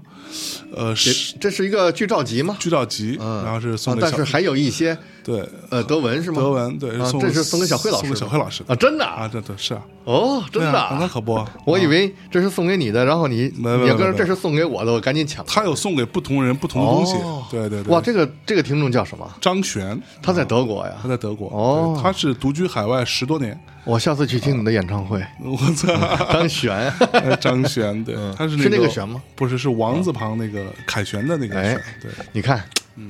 这个要感谢象征啊。其实你知道为什么啊吗？就是象征要不做这个，不拉着我做托尼布谷这个节目，嗯，我还真的是想不起送我这个来。是不是啊？哎，然后这个同是送给我的，同时这张这张唱片哦，真的啊，对，这可真的是我这个春节的礼物啊！对对对哇，太棒了！这个是谢谢张璇，谢谢张对璇一。直放在这里，一直没给你，我忘嗯哦了，， 你对 他忘了，对我忘了，但 你但至少忘了五三个月，五 个三至五个三月，五个月对我靠！你看这个但人，但是我一直给你留着哦，就别人要拿都都没给，我可以理解为你是想在春节的时候给我一个给你一个喜，惊喜，对哎，surprise，太好了，我太开心了对，我特别喜欢这个影集，这个影集嗯啊，虽然不太厚，但是呢，也是这有东它西的在视觉风格，嗯对，在我们这儿其实很难看到，就应该没没有这东西。嗯嗯嗯他他可能是在什么地方买太棒了对对对，嗯感谢我们感谢稍微拉拉回来，拉拉回来。回来，刚才说到哪儿了？说到视觉风格啊，说到风格、语言风格语啊，呃，是啊，说到语言对风格，啊说到哪儿了？说到标点号啊标标点点符号，号对对对啊，对对啊，你看，怎么现在聊着聊，我变成说话变成这个味儿了，嗯啊，哪哪个味儿呀？就是这种，就是这种语速啊快会，会有一点啊上海味儿。对，是有点这种味儿。其实是是伪上海味儿，其实对对真正对对上海人说话，咱们是听不懂的。对对对对但是咱们这种伪上海味儿，就是啊，这个小次郎啊，就是啊就是总是这 种的，啊捏着老鲁 啊，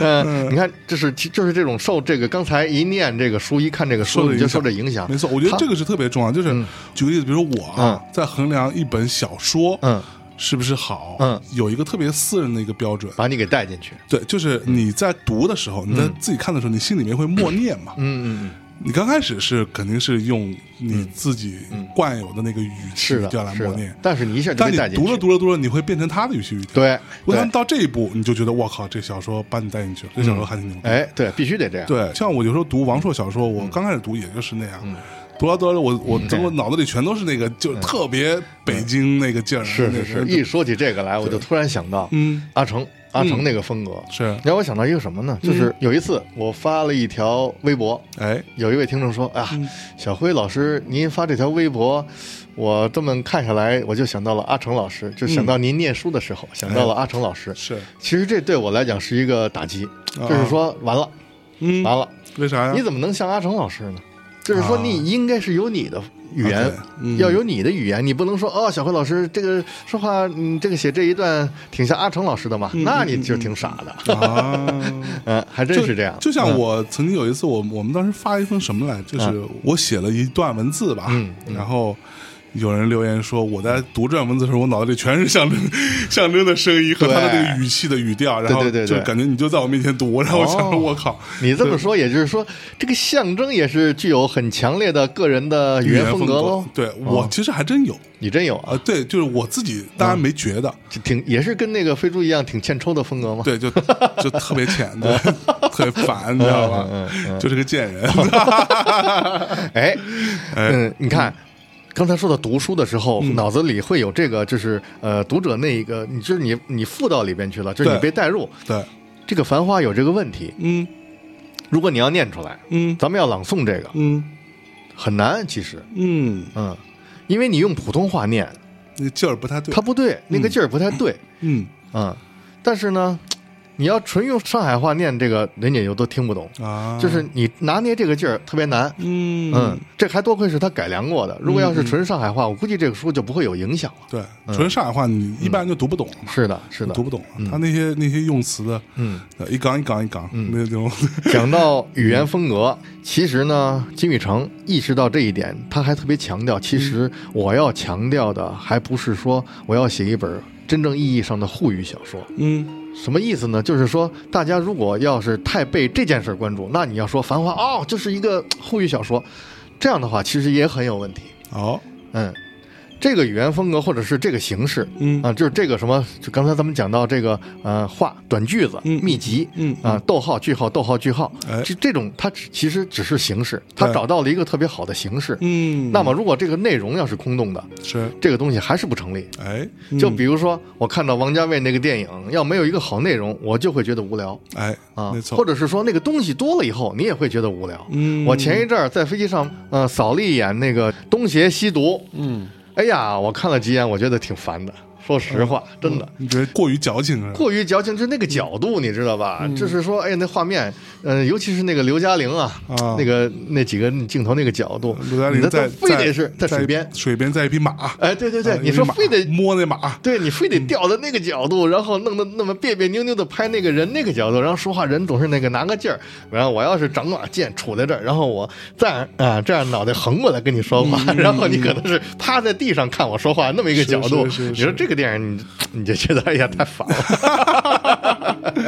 是吧？所以你可不能喜欢东邪西毒，我现在不喜欢，但是这个片子刚出来的时候，那简直是佩服的五体投地。但是这个东西多了，或者是你觉得那个内容，啊那内容上没有那么足够支撑住的，形式感过于大，过于大了。嗯就是内容如果不能支撑形式的话，那个就有点无聊了。对，，所以你啊看我为什么喜欢《春光乍泄》？嗯，就是它内容能够内支容撑，能支撑能支撑，而且它电影语言其实很好，嗯，然后画面又是我非常嗯推崇备至，我觉得哇拍的太那就完美了。嗯就完它美有有形式有内容就完对美了。嗯对对对对，真的厉害，那是真的是一个好电影，是，所以说《繁花》，咱们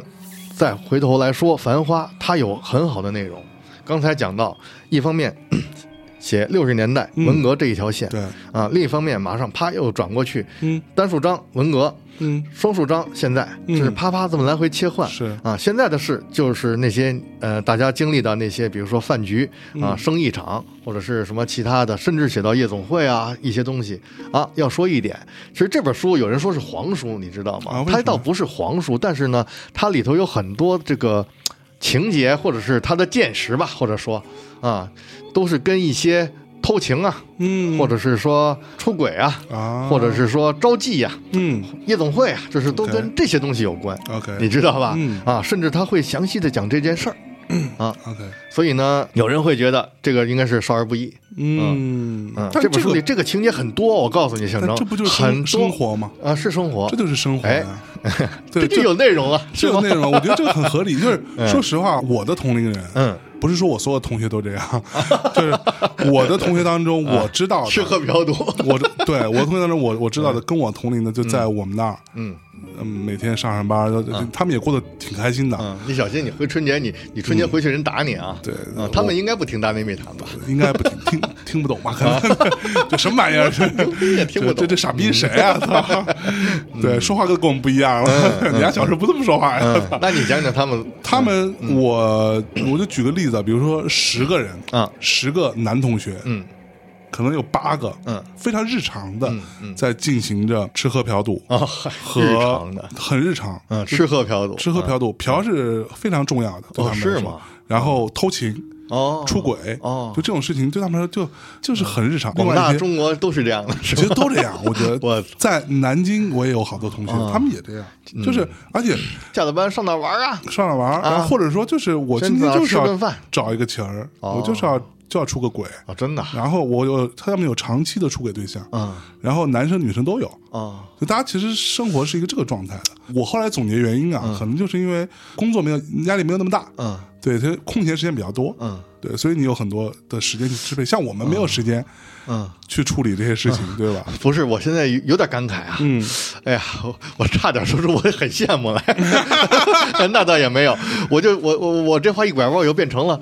哎呀，这个象征生活好乏味啊。对啊，这不行啊，我们这 个。不，说实话，真的是，嗯出轨这件事情，或者说出去搞一些这种，其实说白了就是找刺激嘛，啊，就是你生活过于乏味跟无聊，你找刺 我激。告诉你，所以这本书啊，它写到现在生活，有好多东西都是由这些成分来组成的。对，嗯，这个真的就是现在的生活，就是现在生活。嗯就比如我说，我我们其实并不了解对现在的生活到底是什对，么。比如说啊，咱们看《红楼梦》，嗯啊，你看这个小说，你会知道那个时候的人怎么吃饭，怎么开始上课，就是都写的很清楚，嗯是日常。对我把这本书写出来，我就让你们知道，哎，我们日常，比如说怎么组个饭局，饭局会有哪些嗯人，会说哪些话，会涉及到什么话题啊？一个人就像象征说，哎，我出去跟一个人好了，然后呢，这是呃婚外的行为，或者那个人呢嗯进到这个夜总会里头啊，怎么办啊？就是这一系列，就是说都是生活琐碎的细节，是，啊堆在一起啊，堆得非常满。对，嗯，你就只通过这本书，你会了解到上海的这些市井，嗯包括他写六十年代的人的生活。对啊，哎，六十年代的也偷情，他也写到怎么偷情没错。啊，就是你整个知道这个市井生活是什么样的。嗯啊，他不是说表面的说它光鲜，对，都是那种一身正气，比如说咱们朝阳大妈这种的，嗯啊啪对嗯一叉腰那站啊， 就是那样。朝阳大妈也偷情。 我跟你可讲，别这么说也也他妈这样，别他妈闹，都一样。啊，他可能叉腰一说啊，这个垃圾怎么回事？完了之后然后哎，回头啊你是跟哪来的回头 跟跟另外一个老老头老大爷啊大爷对吧？我之前节目里不是说过哦吗？是吗我之前节目里说过，你说见过啊？我一个朋友去做采访，采访北京一个 KTV 嗯啊应该是早上十点多去的，嗯，就等于说 KTV 要写一个软文嘛，嗯宣传宣传啊，给了钱的，嗯，然后呢，KTV 的经理就开了一个房，嗯，然后说我们跟这儿聊吧，嗯他就莫名其妙的看到桌子上摆了一张牌子，上面写着嗯说早上八点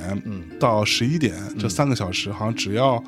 呃二十块钱啊什么之类的，就特别便宜。啊，这是上午了，对上上午午因为没生意嘛，肯定对，然后他嗯就说这个时间段是不是生意特别不好，所以才这么便宜。KTV 的经理媚然一笑说啊，根本就没有房。早上送孙子去上学，啊，之后去菜市场买完菜啊，到 KTV 开间房，嗯老头老太太跟这儿淫乱一下，各回各的家嗯，带着买的菜嗯去做做饭，不会的吧？说根本就没房。片面了，反正我是相信 的。呃，有有这样的事儿，但是不可能都这样啊！嗯啊你当说然都当然根本都没房，那你你第一次就都这样，你一个 KTV 才有多少房啊？你想想，嗯，但是。很多大妈大啊爷，你能看得见他的，他就是在那个棋牌室啊呢，他在啪啪那敲扑克 呢，是吧？ 还不如这个呢，我觉 得这这还刺激，是吧？棋牌室刻一上午，然后你妈输三毛五，图啥呀？ 嗨，健康啊！这个浑身运动啊，我在健康。不会得得的，老年人没有这个兴趣的啊，给做不动的，是不是啊做不动的。你有经验， 嗯， 得 扯回来，嗯嗯扯就回来是说它有很丰富的内容，哎，哎，来揭示整个这几十年，嗯从六十年代初一直到呃九十年代末，就整个这几十年的这个人间百态态，嗯然后这些街坊邻里这些事情啊。嗯，它整个讲的是一个什么故事吧？没有一个说明确的一个什么故事，啊就是说刚才讲到这三个人，嗯由这三个人牵出了无数个人来啊啊，比如说互生的朋友、互嗯生的哥们儿，巴拉巴拉一逼人，然后这个互生的呃女朋友嗯啊，女朋友的朋友嗯啊，牵出一堆人来啊，这堆人各自发生的事儿 OK 啊，或者是聚在一起啊发生的事儿，嗯，嗯，明就白了。是讲这些呃写这些事情，嗯啊嗯，或者是说互生小时候啊，互生小时候和这个阿宝，嗯啊，他们在一起玩儿，然后经历的一些事情，嗯，文革时候文革来了。然后面临到这个运动经历的一些事情啊，父辈经历的一些事情， OK 邻居经历的一些事情，啊，哎，那那个时候，哎，人是怎么生存的？嗯嗯啊，他们是怎么呃呃压马路的，或者是呃怎么谈恋嗯爱的？怎么谈恋爱的？嗯嗯，怎么我差偷点情又说的怎么偷情 的，确实是因为这里边写了真的是不少这样的情节嗯。明白啊，就是说，其实人呢，你这么一想，好像人也离不开七荤八素的哈，嗯就人这么不点可事儿能那样那样清淡啊。对，没嗯，呃错，所以说这个清淡书如小韩都不清淡，你还别说别人了。哟，小嗯韩会听这个节目吗？ 小韩应该会吧？ 所以你敢说是吗？小韩老师成天想着啊，什么时候找一个那个呃小韩最大愿望是找一个男朋友找一个，男朋友今年结婚是吧？对，然后是一个老头儿，啊，有文化的，嗯呃找一老头儿，嗯对，然后家里还挺挺有钱的，哦然后又有品位，然后这呢样不，行啊的。突然有一天嘎嘣儿死了，那 种这是那小韩的愿小望。韩姐这是开玩笑 呢，小韩姐这是开玩笑。如果要是真的是不行的，就是说啊，咱们不是说他这个思呃这个这个思路不行，就是嗯说你不能这么想，就是你找朋友，你真的不能想我要找一个什么样的朋友，哦，你这是做不来的是啊。嗯，你就是只能是靠缘分，遇到一个什么人，然后你觉得哎这个人蛮有意思的，跟他在一起聊聊天还挺好，然后哎愿意多聊，愿意多接触，嗯哎哎产生了感情，嗯能够在一起，哎结婚生子，就是这么一个过程，啊不是说我要找一个谁谁谁那样的。哎，那他错了，你他看现那在谁，你比如说那啊就那天那谁又说， 哎呀，我就真的心里不特别不认同，啊那可能也是嘴上说说，谁啊？就是小小兔了，说什么廖凡，哎啊呀，廖凡这你不能老把廖凡摆在那个位置，啊说我最理想的就要找个廖凡，那你要找个廖凡，那你找去吧，没有他，他还真不是，嗯啊他不是要找廖凡啊当男朋友或者结婚， 啊，他就是偶像而已，他他嗯不，他就是想睡一下，嗨，他就是 想，他觉得如果只是睡一下，廖凡这种特别好，嗯他但仅此而已。最好别睡， 你睡 过？不是，这个我是个廖凡，你 说你知道是 这话要吧？传 出去，我操！ 不过我一想到他那个样子，我还真挺不想 睡。 哎，看他那小胡子，哎，我特别喜欢他演那《白日焰火》，啊，白日焰火，嗯，嗯，但我更喜欢他演那个一半是海水，一半是火焰我，没看过，啊，就那个片子很一般，嗯。特就，但是就他特别是不是作？老是那个劲儿？他只有一个劲儿，我 跟你 说，这个那人只其有一实个很有局限的。 的，那很有局限。嗯 对，呃嗯，我我跟小辉老师，我们其实有一个共识啊，就是小辉老师的对于文艺作品，嗯，他的一个一个大致的一个想法是不愿意去做那种特别嗯剖深析剖析，对对什对么对，那解个读，啊其实又不是一个语文老师，对或他者就又不觉是就教那大家个写文学，对对我小本身还半瓶子都不对到呢。嗯小辉老师觉得说这个做这种剖析特别没劲。啊，或者说就是不应该这么看文艺作品，嗯是的对他嗯，他不每是个一人都会有每个人的感受，对没错嗯然后呢而且有些事儿啊，说破了一点意思没有，哎就好像跟你说过吧，那个人站起来急了，嗯问村上春树：“你说海底下的火山是什么意味？”嗯，你看到海底下这个火山到底代表什么？嗯那个人急了，说：“你别这瞎扯了，你别绕圈子了，你就告诉我你这是代表什么吧。嗯，”村上说：“我真的看见火山 了。”对啊是，他就不说，他也不能说。对啊，一个是不能说，一个是他没准也不能确定那到底是一个对什么对意味。对对对，即使确定说出来，那很失望，那就会大家就哦，原来就那个呀，嗯那很无趣了，对吧？对对对，没错是？吧？所以我所以呢们听完小辉老师的推荐跟介绍，嗯就有兴趣就买一本来看看。嗯啊，中国的这个图书，嗯啊，这个书，嗯已经算是全世界各个地方最便宜的了。但是这个趋势啊，现在在变，哎，真的在涨价，在涨价，嗯对而且这个幅度还不小，还不小。现在已经接近香港、台湾这个图书的价格了。哎呦嗯比如说，啊，我觉得台湾或者是香港一本书。差不多一百块钱左右，对啊，人民币。对但是你知道，你看上网上看看去，你现在的一本像样点儿的厚的一点儿，嗯就是像样一点的书啊，可能都得是八九十。哎，这本《繁花》多少钱？这本《繁花》当年卖四十八，啊，这我看看这是哪版啊？嗯最早肯定也不是，也不到四十八。二零一三年三月第一版， ，OK，二零一七年五月嗯，第三十五次印刷。我去，啊、你看印数，个十百千万十万，五十四万，五十四万一到五十七万嗯，啊，五十七万一，就是说现在已经卖到五十七万册，这是印在书上的对对对，嗯就是现在，就比如说，有时候我在 Kindle 上看书嘛，啊我买那些电子书其实也不便宜啊。啊，是吗？对电子书，比如说你十块啊，不不不会，没有这么便宜的书了，没有这么便宜。有那我怎么在网上经常看一块就能买？有，但是那些都是那种比较差的 书，垃圾，或垃圾， 对啊用那谁的话说对垃圾或者说是那种那种没有什么版权的书哦啊，那个卖的很便宜。哦，是不是以前的那以些前那些名旧著什么那些名著什是么吧的可能卖嗯便宜，但是这种书像我前一阵买了一本书，也是八十八十多块钱呢，在 Kindle 那么上贵啊？对啊，八十那多块你钱干嘛不买纸质呢？就是 Kindle 轻便嘛，对我来说，哦我我你还是更我更喜欢在嗯那你还是能够接受这个，哎我能接受材质，就我是能接受这个界面的。对对对我对还是不行，你我还还是不是要看纸质书。对 Kindle，我就嗯拿你看我我春节我回家我就就带一个 Kindle，然后我就可以里面装很多书，嗯，我就想看那本对，看那本装一堆《金瓶梅》啊什么的。嗯，对，还得绘本，嗯 操，闹 呢，好吧。行吧，哎，那我们这刚才期就说呀啊，，哎，刚才就哎，对，这期节目咱们就到这里，到这里对，咱们一起说这个啊，就是啊这期节目到这里，然后呢，给大家。呃，这要这么说，我现在说是拜个早年，等到大家听到的时候，就给大家拜个晚年了。嗯哎哎得，嗯嗯，那这个我们孤独之心俱乐部，哎是吧？这个例行的，嗯啊，讲书的这个这个部分啊，讲书的这个话题，嗯，例行的环节啊，嗯小辉老师用他自己按照王涛老师的那个那个评价啊啊，就是声音非常的通透啊，非没有，常没好有听。哎，没有，啊真的没有，但但是他也说你了嘛，你听了王涛怎么评价你？没有，没有，对，他说小岳老师声音非常通透，嗯，而且声音的共鸣位置非常好，嗯，所以呢，读书，嗯，让你听得进去，适合是是吗吧？？对，嗯但是呢，但是呢嗯但是小岳老师的这个高音的部分高其音实不是强是不不好听的嗯，没法挑他上的去嗯高音部分是很其实挺难听的。小岳老师就平时哎，你看 他很避免用高音的部分啊，不像小韩，对他下意识的他就不不用高音去， 小韩应该做 歌手，哎，小嗯所以辉就不要考虑了。哎，所以小辉老师用他这个非常好听的声音啊，这个读书的环节，嗯对，给是大家得读一段儿，哎因为什么呢？我是考虑，你看啊，咱们就是说啊，金宇澄语言风格好，嗯然后有内容，还不单是说形式，还得有内容，嗯能使这个书成立。那说了半天，其实都是空的，对，都是空的。嗯啊，咱们呢给大家念一段儿，嗯啊，让大家有一个更具象的了解。哎哎对，这嗯个语言风格啊，嗯，即使呢，也许买不到这个书啊，听这么一段儿，嗯啊，过过瘾，嗯也挺好。是嗯，嗯，好的，好吧那我们这期节目到这里啦。嗯，啊，我们在小辉老师最后的读书当中，嗯，结束这期节目，跟大家说再见，好的，拜拜。拜拜。十三章一，钢琴有心跳，不算家具，但有四只脚。房间里，镜子虚虚实实，钢琴是灵魂，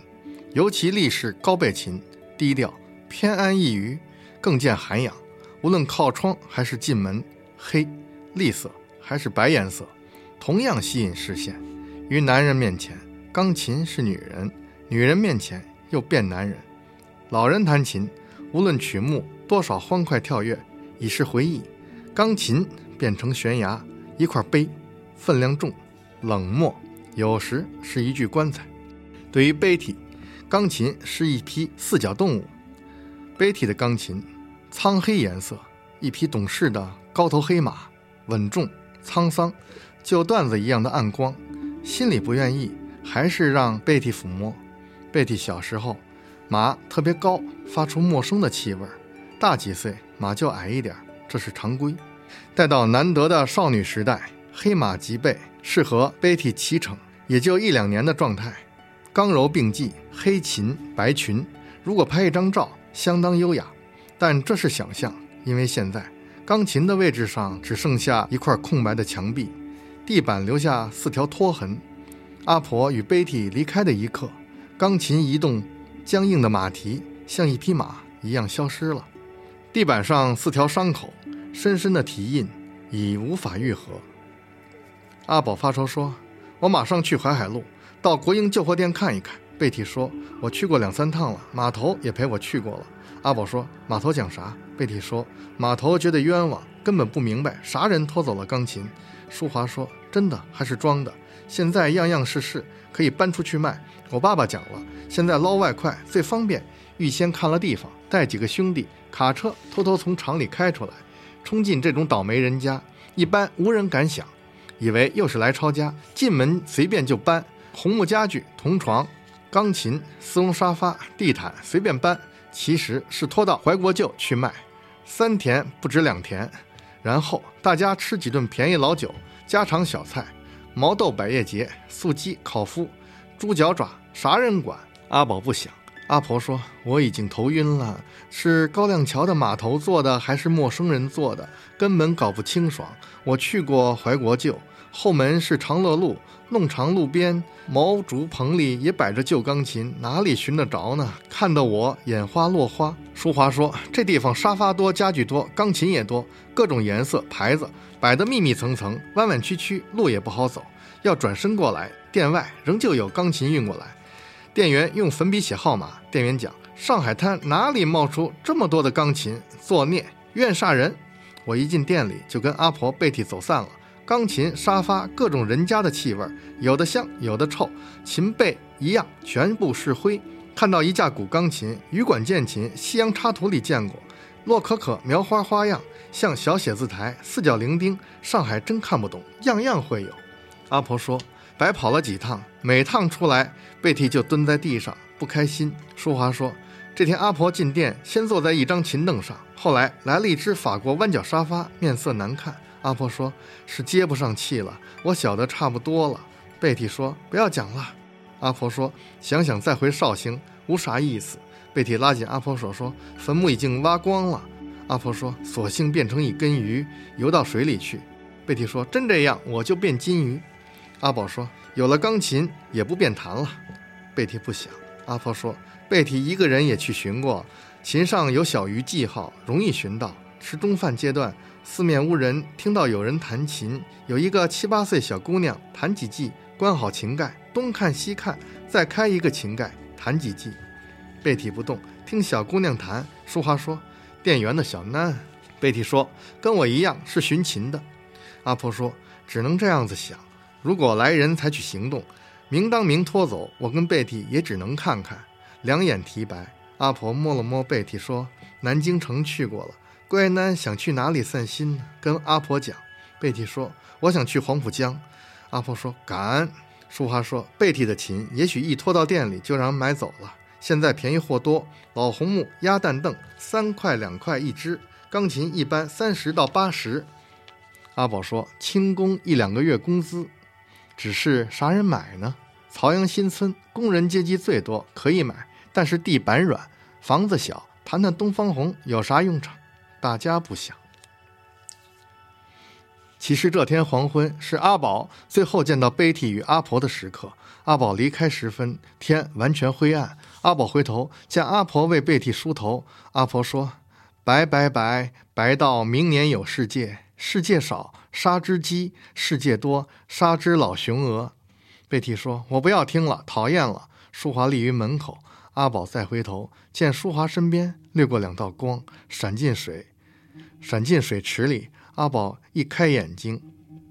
视线模糊，眼前只是昏暗的房子、树，一辆脚踏车经过，一切如常。几天以后，阿宝收到了淑华的信，信文是：“阿宝，这天。”你先回曹阳新村，你会相信吗？以后就发生了不可思议的事，就是这夜之后，阿宝和贝蒂失踪了，大概是去了南京还是哪里。有空详谈。淑华。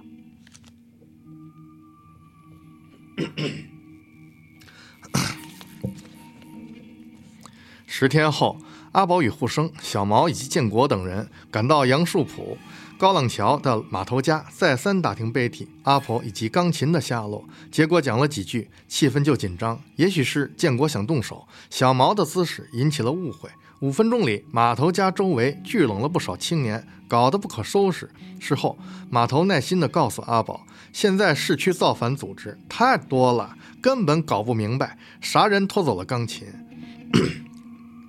阿宝不想，码头说：“小毛真是十三点，要动手也不想一想，普陀、大自明中地区的人哪里可以到大洋浦对开？上海人讲了，根本不配模子打。”阿宝拍拍码头的肩膀，一声不响。码头说：“贝体跟阿婆失踪了，我也难过。我一个人去过皋兰路，看了三次。世界乱了，我确实看不见，寻不到。”阿宝说：“会去哪里呢？”码头说：“希望是去了南京，或者是去了绍兴。我听贝蒂讲过，上海越来越没意思了。”阿宝不想，码头说：“此地高粱庵、沪东、天主堂本就破破烂烂，取消了，敲光了也就算了。”市中心好房子，又是撬又是敲，完全变了样。我想不到，昨天我去了一趟，看见阿宝的老房间搬进三户人家，底楼被替房间迁进两户，户口小鱼池清理过了，水里头几条金鱼。阿宝心里一暗，眼前出现被替的样子，池边的鱼鳞。码头说：“我有了空再去看看，一老一小到底去了啥地方啊？哎，上海真是无啥意思了。”这天下午，阿宝再次走进淮海路国营旧货店，满眼是人，殿堂宽阔，深不见底，钢琴摆满后门内外以及附近的弄堂、过街桥。店里的营业员样样精通种种旧家具，方台子叫四平，圆台子叫月亮，椅子叫犀角，床叫横困，屏风叫六曲，梳妆台叫托罩，凳子统统称是箭头，方凳圆凳叫方箭圆箭。时常有东张西望的顾客，也许跟阿宝一样寻觅自家或者是亲朋的家当，看到了当然是不可能赎回，但可以盯紧不放，或者是长长的一瞥，眼神发呆，摸一摸，问一句卖价，离开。犹豫性格之人，几步几回头，预备几天重来，有空再来看看。也许一直等到旧物消失，会鼓起勇气去打听去路，与营业员攀谈。营业员说：“卖脱了，啥？”大概是前几天吧。买客是哪一类人呢？大概是做啥工作？营业员心情好会敷衍几句，有警惕心，立刻反问：啥做啥？公安局的，介绍信拿出来啊！提问人立刻缩头乌龟，走路了事。这地方再不敢来了。另外一种人，一眼寻到钢琴或者沙发。营业员说：古董钢琴越古越艳，古董钢琴难了，钢琴要买这种老牌德国货，但太旧不好。钢丝容易松，容易走音儿，经常要叫。沙发嘛，这一件是法国真正老货，骨子硬，扶手雕工精致，泡钉、丝绒面料、绷带、棕丝，完全是进口料做。底盘高级弹簧，包括库声即弹簧软垫，样样货真价实，赞。来人不小，改变了计划，里外环境看了两三遍，看明详细位置、时间，何时人多人少。中午转到附近吃一碗菜肉馄饨，下午一般是一两点，客流少或者是四点钟，前面挡了一部黄鱼车，多数人走不进某一条家具形成的夹弄。此刻光线最暗，时辰一到，东看西看，直接来到既定位置，四面一瞄，摸出了裤袋里的悬凿或者是拎包里的剪刀，一戳一剪一撬一挖。拿到一个纸包或者是铁皮小盒，连工具摆进人造皮革包，拉链一拉，佯装客人全身放松，东看看西摸摸，马上滑脚走路。这就是保卫个人财产或者侦查他人财产，夹带私藏情节，寻宝向世界永恒的主题，是这家远东最大旧货店辉煌时代的惊鸿一瞥。当时小道消息多，传闻有人躲进旧厨，关店以后半夜出来作案，因此店里养了两只狼狗，一夜巡逻三遍。最轰动的事件是附近几个小囡某日到旧沙发上蹦蹦跳跳，结果踏穿了一只法国洋缎单人软椅，露出内衬的一包赤金链。两大卷美元，因此堆满旧家具的殿堂与马路，就像苏联电影《十二把椅子》。此刻，阿宝于琴间流连徘徊，钢琴自由摆放，罗列散漫，形成各种行走路线。寄身于此，打开任何一个琴盖，里边简单而复杂，眼下的键盘一丝不动，周围听不到一个音阶。有时候键盘上有几根头发，一屑碎纸，半支断头铅笔，琴盖内散发出陌生的气味。阿宝难以亲近，感觉到痛，怅然闭合。背体留下的小鱼划痕，阿宝走了几圈，望穿秋水也寻觅不见。阿宝独自来到南昌公寓，淑华靠于床头，淑华娘端来一杯开水。淑华有气无力说：“母妈，我跟阿宝有事体讲。”淑华娘知趣避开。淑华忽然两眼放光说：“阿宝，我像是做梦了。”阿宝不想。淑华说：“我真不相信这天的样子。”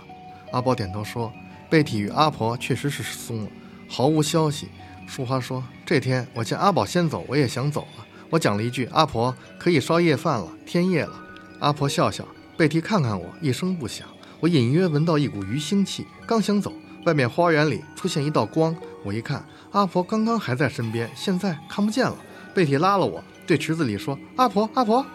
我看一看，黄昏天暗，水里一条鲫鱼。贝蒂讲：“这是阿婆。”阿宝说：“真的假的？”淑华说：“奇怪，池子一直是枯的，这夜有水了，有鱼。我伸到水里，鲫鱼一动不动。”